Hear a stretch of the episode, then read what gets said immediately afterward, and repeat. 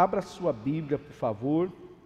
Mateus, Evangelho de Mateus, capítulo de número 3. Evangelho de Mateus, capítulo de número 3. Vamos ler a partir do versículo 13. Então veio Jesus da Galileia ter com João, junto do Jordão, para ser batizado por ele. Mas João opunha-se-lhe, dizendo: Eu careço de ser batizado por ti, e vens tu a mim?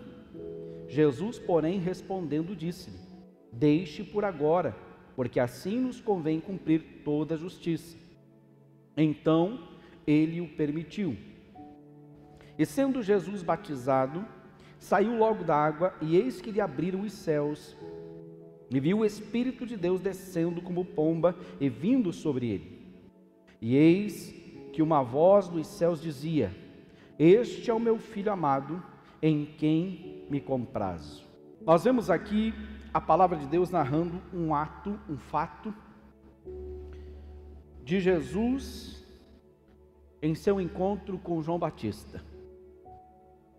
João Batista que nasceu pouco antes de Jesus, escolhido por Deus para ser aquela pessoa que iria preparar o caminho do Senhor, escolhido por Deus para preparar a chegada de Jesus, para preparar o caminho do Evangelho. E João Batista, ele pregava uma única mensagem. Ele pregava que o ser humano deve se arrepender de suas más ações para ter comunhão com Deus. Essa era a palavra e essa era a mensagem anunciada por João Batista. Ele pregava, ele anunciava o arrependimento. Note que isso aqui, ó, essa, essa palavra, o arrependimento, levando as pessoas a Deus, está sendo pregada antes de Jesus. Antes de Jesus morrer na cruz, antes de Jesus começar o seu ministério, já existia uma voz profética chamada João Batista, anunciando que para a pessoa ter comunhão com Deus, era necessidade de arrependimento. Havia necessidade da pessoa se arrepender das suas más ações para ter comunhão com Deus, isso antes de Jesus. E é dessa maneira que João Batista está preparando o caminho para o Senhor. Uma única palavra. Não era um teólogo, não era um, um doutor da lei. Era João Batista, a voz profética. E ele anunciava o arrependimento. Em algumas ocasiões ele pegava bem pesado. Em algumas ocasiões com os fariseus, com os saduceus, com os escribas, com os essênios. Ele pregava de uma maneira muito mais pesada. Ele dizia: raça de víboras, arrependam-se. E ele anunciava que para ter comunhão com Deus não existia outra forma, não existia outra maneira a não ser através do arrependimento. Não importava o quanto a pessoa soubesse da lei, não importava o quanto a pessoa conhecesse da Torá, para ela se aproximar de Deus, para ela ter alguma comunhão com Deus, era necessário que ela se arrependesse das suas más ações. E então, aceitando isso, aceitando essa palavra, aceitando o arrependimento, essa pessoa então era batizada. E aí nós tínhamos o batismo nas águas como um símbolo um símbolo da decisão que a pessoa aceitou o caminho do Senhor. Isso está acontecendo, queridos, antes de Jesus. antes de Jesus, as pessoas, para terem comunhão com Deus, elas deveriam ser batizadas. O sinal de arrependimento, não, eu estou arrependido. Você está arrependido? Eu estou arrependido. Você quer abandonar suas más ações? Eu quero abandonar minhas más ações. Então você deve descer as águas do batismo. Vem para o Jordão. Então as pessoas iam para o Jordão para serem batizadas por João, como sinal de aceitação. Eu aceito o caminho do Senhor, eu aceito, eu quero estar em comunhão com Deus. E então o batismo simbolizava a purificação daquela pessoa. Ela era purificada, ela era lavada com a água, e então a partir daquele momento se entendia que ela agora tinha comunhão com Deus. Olhe só o que. Deixa eu achar aqui, que eu vou ler antes do. Estou alterando uma ordem aqui. Um padre chamado Cido, ele explica que o batismo é o sacramento que torna a pessoa um filho de Deus, discípulo de Cristo, templo do Espírito Santo, membro da igreja. É o primeiro dos sete sacramentos a porta de entrada para a vida cristã. Não se recebe nenhum outro sacramento sem o batismo.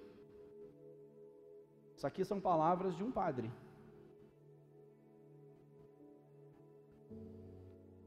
O sacramento que torna a pessoa filho de Deus é o batismo. Torna a pessoa filho de Deus, torna a pessoa discípulo de Cristo, torna a pessoa templo do Espírito Santo e membro da igreja. Ninguém se torna membro da igreja católica se não for batizado. Claro que o erro está em batizar uma criança e não a pessoa quando tem noção de arrependimento. É a única falha. Mas eles não dão nenhum outro sacramento para a pessoa, dos sete que a Igreja Católica prega, sem que ela seja batizada. Ela não é considerada um católico enquanto ela não cumprir o requisito do batismo. Eles batizam criança, mas se eu quero me tornar um católico, eu tenho que ser batizado também.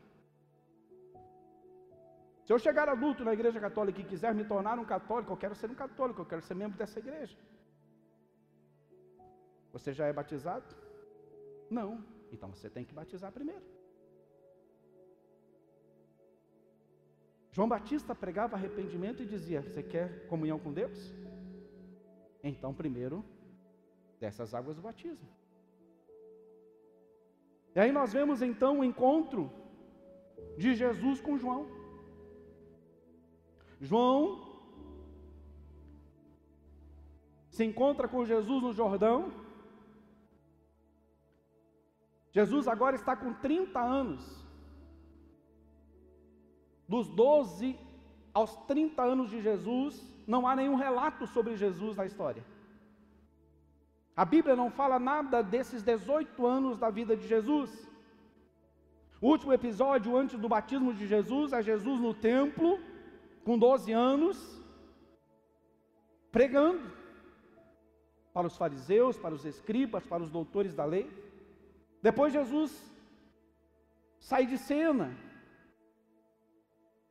E não há nenhuma manifestação de Deus a respeito de Jesus até os 30 anos de Jesus.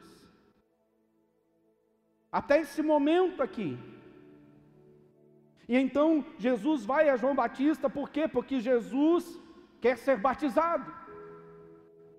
E João Batista se recusa a batizar Jesus.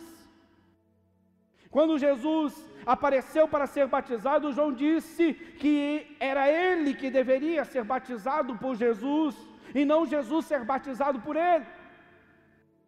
Eu acredito que a conversa foi muito mais longa do que isso que a Bíblia relata. Eu acredito que Jesus teve que convencer João. Jesus teve que argumentar com João, porque João estava ali, irredutível. Não, mas como que você quer ser batizado por mim? Eu tenho que ser batizado por você. Por que, que você veio a mim para ser batizado se você não tem pecados? Se você não tem do que se arrepender, o batismo é para arrependimento. Por que, que você está aqui se você não não tem do que se arrepender? Você é o filho de Deus. João, João Batista sabia quem era Jesus. Quando Jesus tinha seis meses, eu acredito, Jesus ou João Batista, agora não sei, na barriga do ventre de Maria se encontra com Isabel, mãe de João Batista, as duas grávidas. Quando as duas se encontram, as crianças se mexem ali, ficam agitadas dentro do ventre. E o Espírito Santo toma Isabel e diz: Tu és bem-aventurada entre as mulheres, por causa do fruto que é em ti.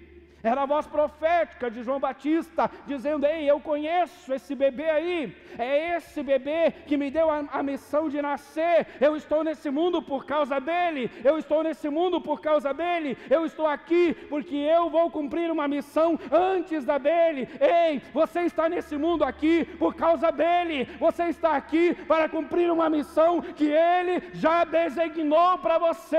Você está aqui para ser a voz profética de Deus nesta geração, para anunciar o caminho do Senhor, para anunciar o arrependimento. Ei, você não está aqui por acaso, foi Ele que te trouxe a este mundo. Há um propósito. Há algo que Deus quer realizar através de você. João Batista sabia com quem ele estava falando, ele estava falando com o Filho de Deus. Como assim? Eu não posso te batizar. Você não tem do que se arrepender. E aí Jesus disse para ele assim: Não, eu preciso. É necessário. Mas por que, que é necessário? Porque nós precisamos cumprir toda a justiça. Nós precisamos cumprir tudo que o Pai quer. O plano divino, queridos, ele determina que a única maneira, a única, a única maneira possível para os seres humanos caídos obterem adoção de filho de Deus é o justo pagar a conta dos pecadores. A única maneira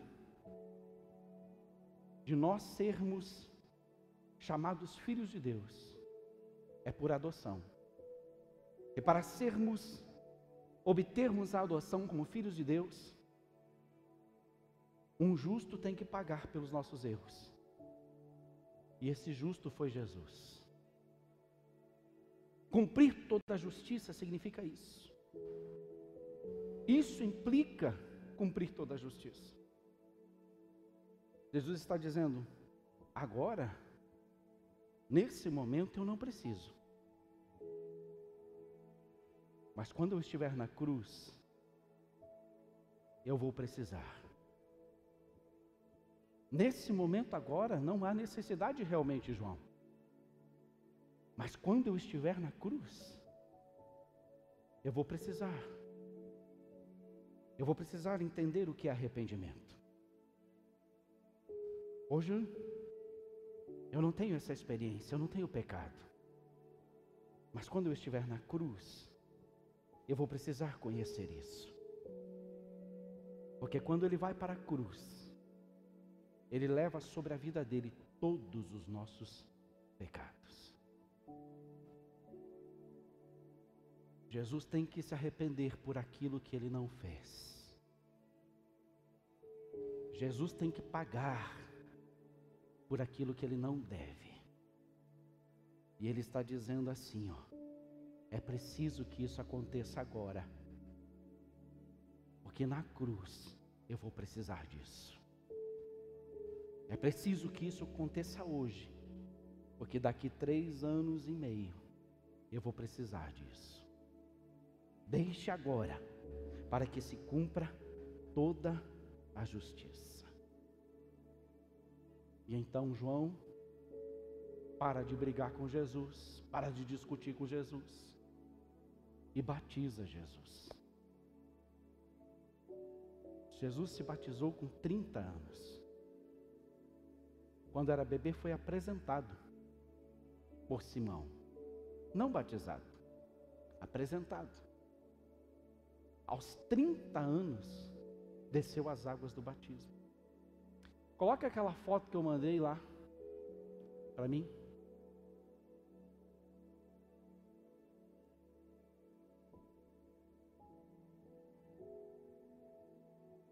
Sabe quem que é esse bebê aqui? Sou eu. Porto Alegre, Rio Grande do Sul, 1974. Há exatamente 47 anos, eu estava cumprindo esse rito aqui. Minha mãe, meus padrinhos, aquele já faleceu, essa pessoa não sei quem é. E meu pai não está ali porque estava trabalhando.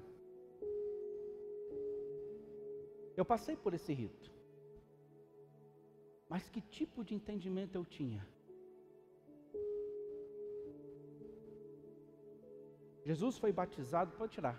Jesus foi batizado aos 30 anos, 30 anos. E tem gente que quer ser melhor do que Jesus, porque não aceita o batismo. Jesus não precisava, mas se batizou. Tem que cumprir tudo. E depois que ele se batiza, olha o que, que acontece.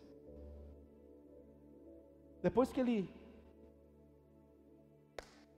é submergido, trazido de volta, a palavra de Deus diz que os céus se abrem. E o Espírito Santo vem sobre a vida de Jesus em forma de pomba. Uma voz se ouve dizendo assim: Este é o meu filho amado, em quem me comprazo.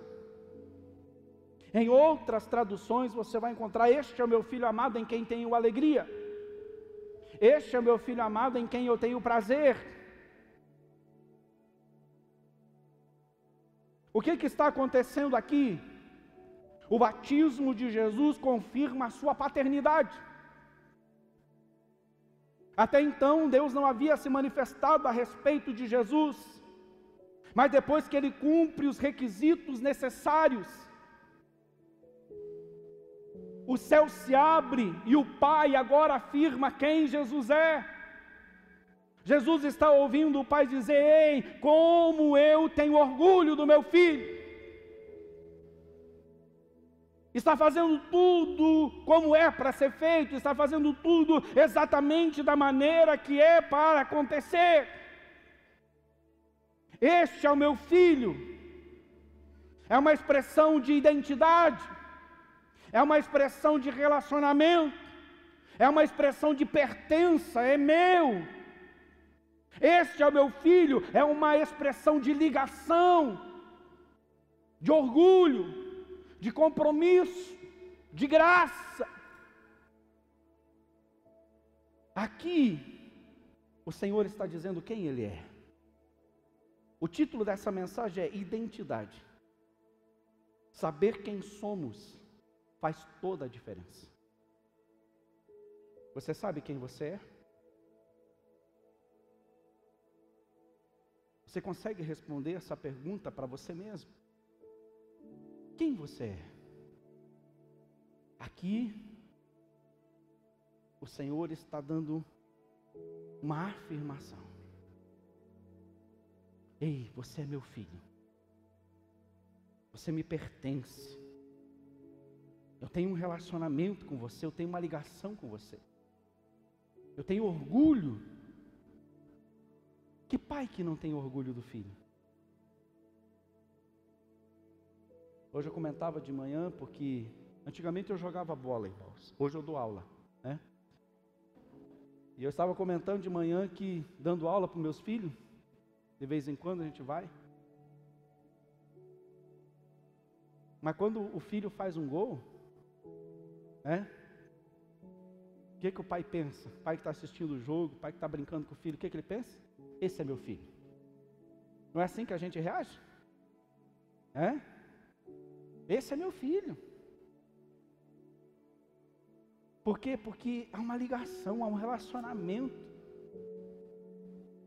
É, é o orgulho, é o orgulho de quando o filho cumpre alguma coisa. Quando o filho se forma. Que orgulho isso traz para os pais. Chama o nome do filho lá. Esse é meu filho. Oh, é meu filho que está indo lá receber o diploma dele, é meu filho que está indo, ele vai ser médico, ele vai ser doutor, ele vai ser, ele vai ser agrônomo, ele vai ser ah, administrador, é o meu filho. Tudo que eu ensinei para ele deu certo. Ele conseguiu cumprir.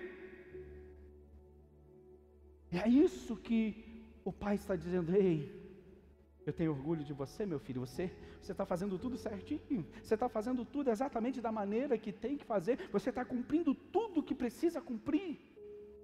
Olha o que a palavra de Deus diz em Salmo 2,7: Proclamarei o decreto, o Senhor me disse: Tu és meu filho, e eu hoje te gerei. E depois vem a segunda palavra: amado, amado, abraçado, valorizado querido com um amor incondicional. Se você é filho, você é amado. Se você é filho, você tem valor. Você é filho e você é querido e amado com um amor incondicional. Incondicional. Quando nos tornamos filhos de Deus, nós podemos pegar essa frase para nós. Nós podemos ver os céus se abrirem e Deus dizendo: Ei, tu és o meu filho, a minha filha, amado, amada. O Senhor está preparando Jesus. E aí ele termina a frase dizendo: Em quem eu me agrado em quem eu me alegro, em quem eu tenho prazer. O Pai falou isso antes de Jesus iniciar o ministério. O Pai falou isso antes de Jesus sair para proclamar o Evangelho, essa expressão de amor fundamental, este prazer, esta aceitação, não se baseiam no que nós fazemos, mas no que nós somos.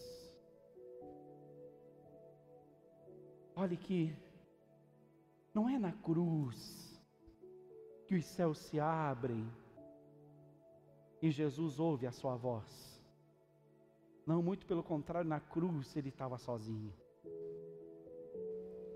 Na cruz nós separamos o filho do Pai. Os nossos pecados na vida de Jesus separaram o filho do Pai. A pior experiência de Jesus, a pior experiência de Jesus não foram os cravos, não foi aquela coroa de espinho que cravou no seu crânio, não foi a lança do soldado que furou o seu lado direito, não foi ficar pendurado por pregos em uma cruz. A pior experiência de Jesus foi ter se separado do Pai. E ele grita isso, dizendo assim: Pai, por que me abandonastes? Essa foi a pior experiência de toda a vida de Jesus, as calúnias, o, os fariseus, os saduceus, os religiosos da época querendo matá-lo, querendo apredejá-lo, levaram ele à cruz. Isto não foi nada. A pior experiência dele foi o momento em que ele ficou separado do Pai, e ele só ficou separado do Pai por causa do meu pecado, por causa das minhas transgressões, por causa das minhas iniquidades. Ei, o propósito de Deus é salvar você, e ele ficou longe do Pai, para nós hoje estarmos perto dEle. Foi a pior experiência de Jesus. Ficar longe do Pai. Não foi na cruz que os céus se abriram. Porque não é pelo que nós fazemos, é pelo que nós somos. Jesus, Deus não esperou Jesus cumprir tudo, cumprir a missão toda, não. Quando Jesus desceu as águas do batismo, os céus se abriram.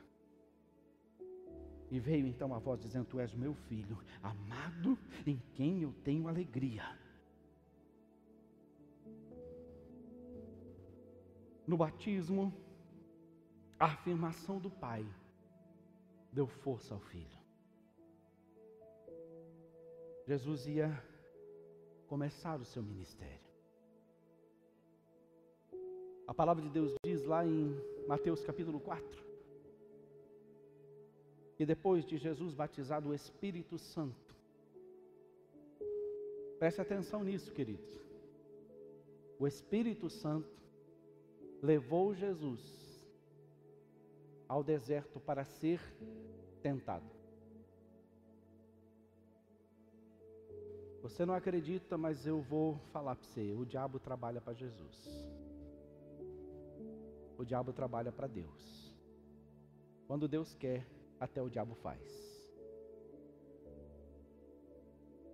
Não está dizendo que ele foi para o deserto então apareceu Satanás para tentá-lo. Não, antes disso, está dizendo que o Espírito Santo conduziu Jesus ao deserto para ser tentado.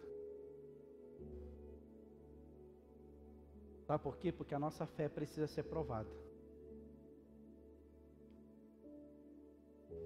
Eu não sei se todos enfrentaram isso, mas a maioria das pessoas enfrentam isso. Depois que elas tomam a decisão por Jesus e se convertem, se batizam, parece que o negócio piora. Eu já ouvi essa frase depois que eu vim para a igreja. A coisa ficou pior.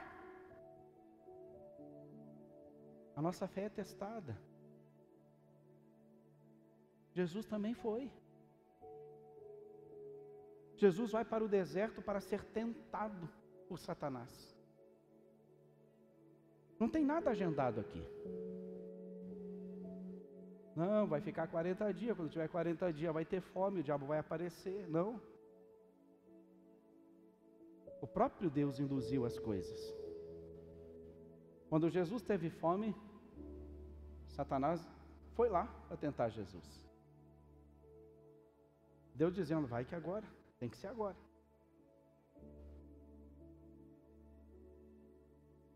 Nós nunca vamos ser tentados naquilo que nós somos fortes.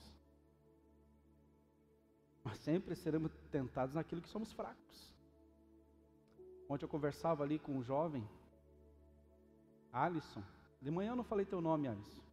Mas como você está aí, você sabe que é você, eu vou falar. Depois você só discute ali. E ele veio para mim ontem, pastor, o, o diabo está furioso hoje, pastor. Ah, o diabo estava furioso hoje, mas graças a Deus deu certo, aconteceu, mas o diabo estava furioso. Daí eu olhei para ele e falei: o diabo sempre está furioso. A diferença é que às vezes ele pega a gente fraco. Pega a gente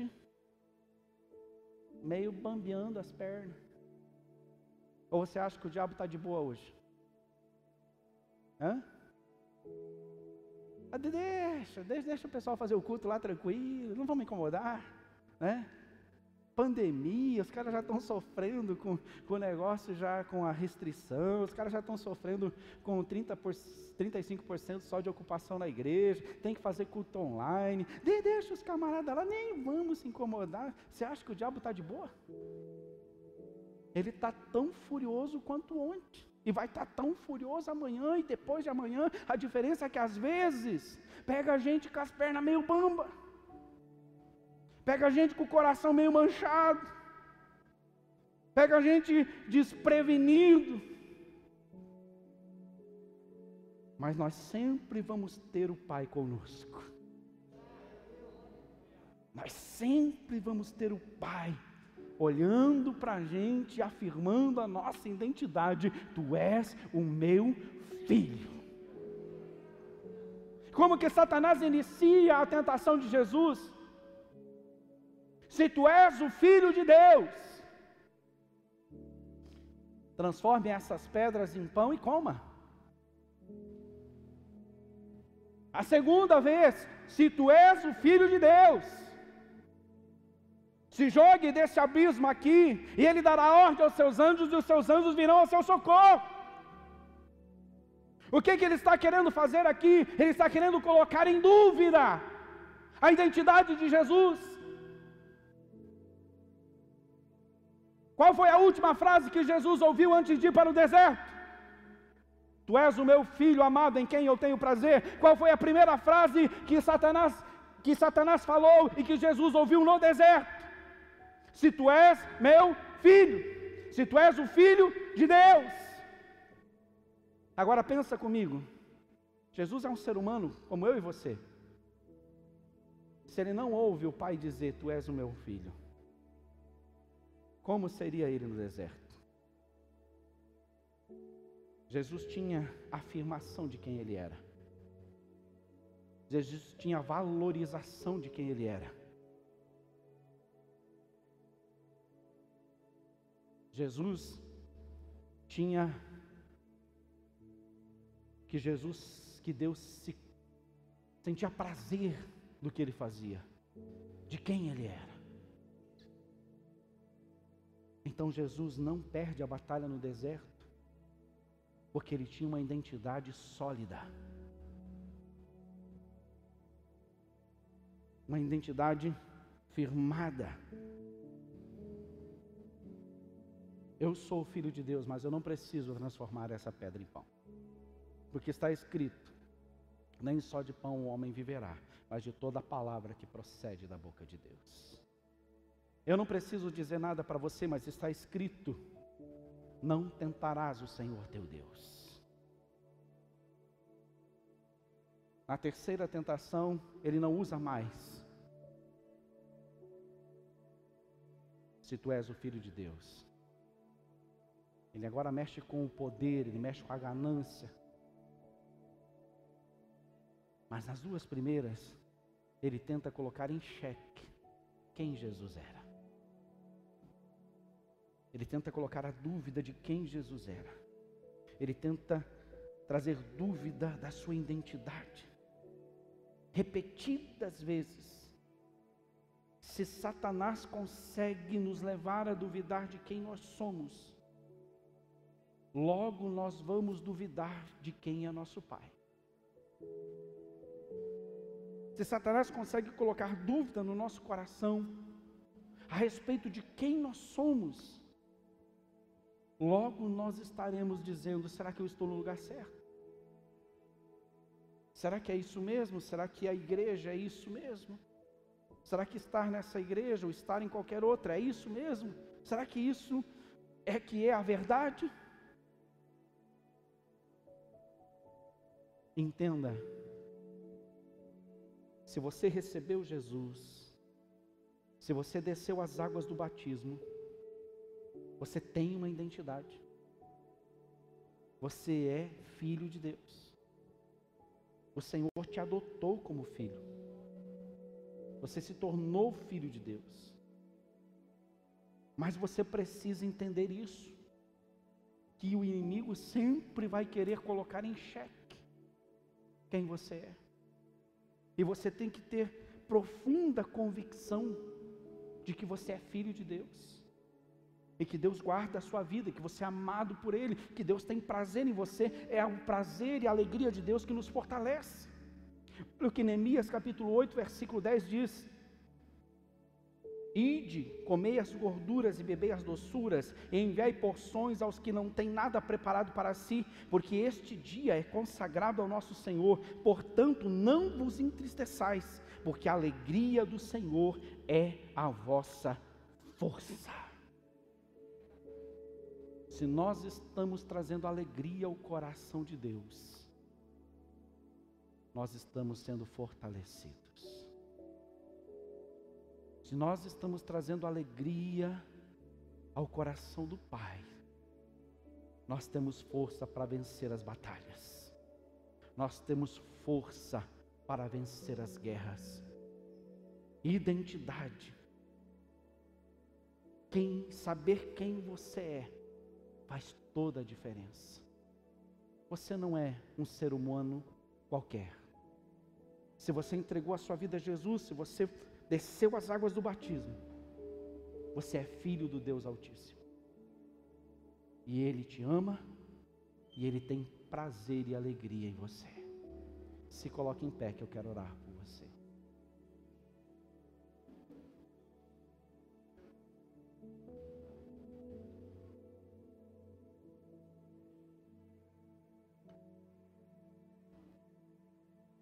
Jesus ouviu a voz de Deus. Este é o meu filho amado, em quem me alegro. Significa o mesmo para mim e para você. Quando entregamos nossas vidas a Jesus e nos batizamos, nos tornamos filhos de Deus. Como filhos, devemos seguir o plano de Deus para a nossa vida levar a identidade de filho aonde nós formos e certificar-nos de que Deus é o nosso Pai, o nosso Pai Celestial, e que realmente Ele ama a mim e Ele ama você. Hoje você vai ouvir a voz de Deus, dizendo para você: Você é meu filho, você é minha filha, amado, amada e eu me alegro por isso.